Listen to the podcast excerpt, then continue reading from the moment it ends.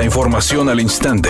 Grupo Radio Alegría presenta ABC Noticias. Información que transforma.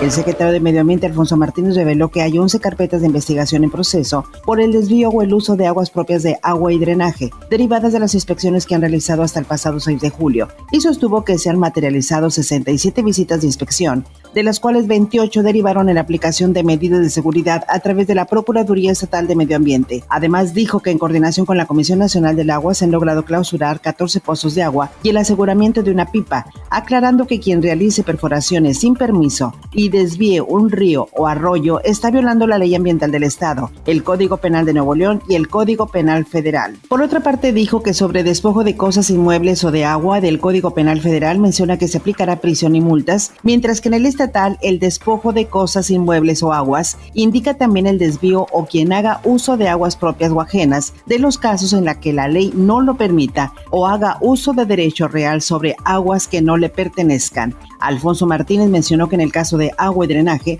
la federación ha asignado 16.2 metros cúbicos por segundo de las presas y de los acuíferos, y quien quite ese derecho al Estado es muy probable que esté cometiendo ese delito de despojo de agua. Finalmente señaló que el Club Deportivo La Silla, ubicado en Avenida Revolución, se suspendió por no contar con autorizaciones ambientales y se aplicó medida de seguridad. En Apodaca se detectó la venta de agua potable sin contar con autorizaciones ambientales y se aplicó medida de seguridad. En el Barrial, en Santiago, se ubicó la venta de agua en un desarrollo de fraccionamiento habitacional sin autorización federal ni estatal. Se dictó medida de seguridad con la suspensión de actividades y se retiró el sistema de bombeo del sitio. Además, se identificó un pozo de agua en Guadalupe que se utilizaba para el transporte de carga y no contaba con autorizaciones ambientales. En la Huasteca utilizaban un pozo de agua de la paraestatal para el almacenamiento de pipas y traslado del mismo, y la presa ilegal en los tres carnales en Montemorelos.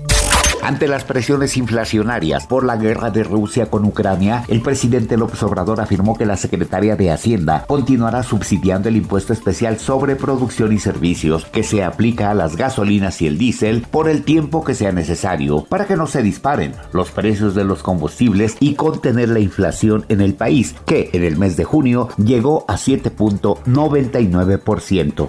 La inflación es el impuesto que más afecta, sobre todo a la gente pobre. Si subimos el precio de la gasolina, se va todo para arriba. Entonces, esto es un subsidio para la economía popular, para la gente, para todo el pueblo. Editorial ABC con Eduardo Garza. Calladitos y sin decir nada, los españoles dueños de gas natural Naturgy aumentaron el cobro del gas en Nuevo León un 12.2%. Revise su recibo y se dará cuenta del incremento. El metro cúbico ahora cuesta 5.72 pesos, 1.21 pesos más que el bimestre anterior y 2.72 pesos más que el mismo periodo del 2021. Y nadie los para. Los españoles de Naturgy hacen lo que quieren en nuestro país. ABC Deportes informa, los Yankees de Nueva York se están enfrentando en la serie a los Medias Rojas de Boston y el día de ayer un cuadrangular con las bases llenas y después un doble en el terreno del catcher José Treviño en un mal fildeo del primera base del equipo de Boston le dieron el triunfo a los Yankees seis carreras por cinco sobre las Medias Rojas. Los Yankees son el primer equipo en llegar a 60 triunfos en la campaña.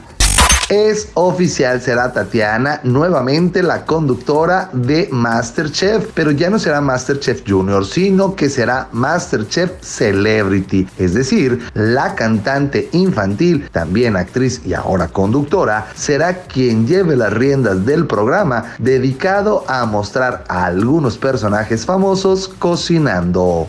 Es un día con cielo despejado y ambiente caluroso. Se espera una temperatura máxima de 38 grados, una mínima de 30. Para mañana sábado se pronostica un día con escasa nubosidad. Una temperatura máxima de 38 grados, una mínima de 22. La actual en el centro de Monterrey, 31 grados. ABC Noticias. Información que transforma.